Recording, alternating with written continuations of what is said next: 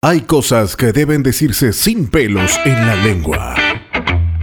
Y hay situaciones que definitivamente no deben callarse. A quien le caiga. Con Ulises Oyarzún.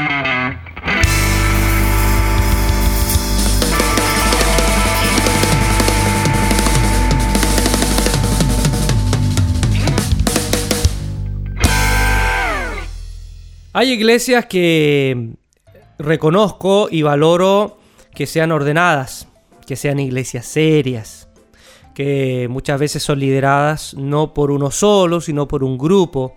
Algunas incluso eh, que han llegado a tomar decisiones de carácter eh, congregacional, en donde todos participan. Pero también hay iglesias que son tan ordenadas que llegan a pecar en su burocracia. Yo me imagino en una historia simulada si Jesús se hubiese encontrado con una iglesia así. Y se las voy a contar. El milagro que casi ocurrió. Jesús vio la multitud y tuvo compasión. Le dijo a sus discípulos que les dieran de comer. Uno trajo a un jovencito que llevaba cinco panecillos y dos peces. Jesús iba a dar gracias y bendecir. Pero uno entre la multitud levanta la mano para hacer una moción. Perdóname Señor, pero aquí en la iglesia tú no puedes venir y pretender hacer las cosas así por así. Yo hago una moción. ¿Te has preguntado si realmente todos quieren pan y peces? Yo hago una moción para que revise la comisión evaluadora si es factible darle pan a toda esta gente. De pronto, otro se levanta y apoya esa moción. Una señora en una esquina alza la mano y dice, Perdóneme, pero ese niño que trajo los panes es mi hijo. Y yo creo que es inconcebible que alguien grande ilusione a un niño con ese cuento que va a alcanzar para que coma toda esta gente. Yo hago una moción para que no se haga el milagro.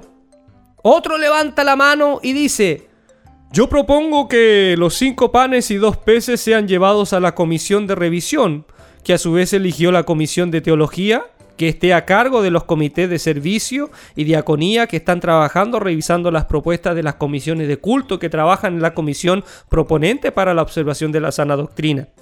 Y bueno, mientras pasaban un ameno tiempo democrático en la asamblea ordinaria, lograron entrar en un acuerdo. Primero, los dos peces serán evaluados por las hermanitas de servicio para comprobar si son peces bautizados por inversión o por aspersión. 2. Los cinco panes serán evaluados por los diáconos para saber si son panes sin levadura, con levadura, de centeno, integrales o para choripanes. En caso de que sean panes normales, después de cinco meses de escrutinio, cuando el cuerpo de diáconos del veredicto, se podrán comer. 3 el joven será llevado a la comisión coordinadora para tomarle algunos exámenes teológicos o de orina en su defecto y comprobar si es un joven convertido, indeciso, chamuscado o un desgraciado que pensó que se iba a realizar el milagro porque se había fumado quizás qué cosa rara.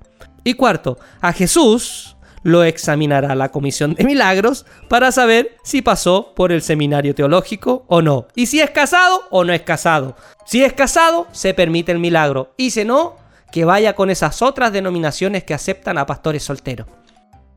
¿Todavía estás ahí? Si aún quieres más información sobre nosotros, visítanos en www.ulisesoyarzun.net o en Facebook, Twitter e Instagram. Hasta el próximo A quien le caiga. Te esperamos.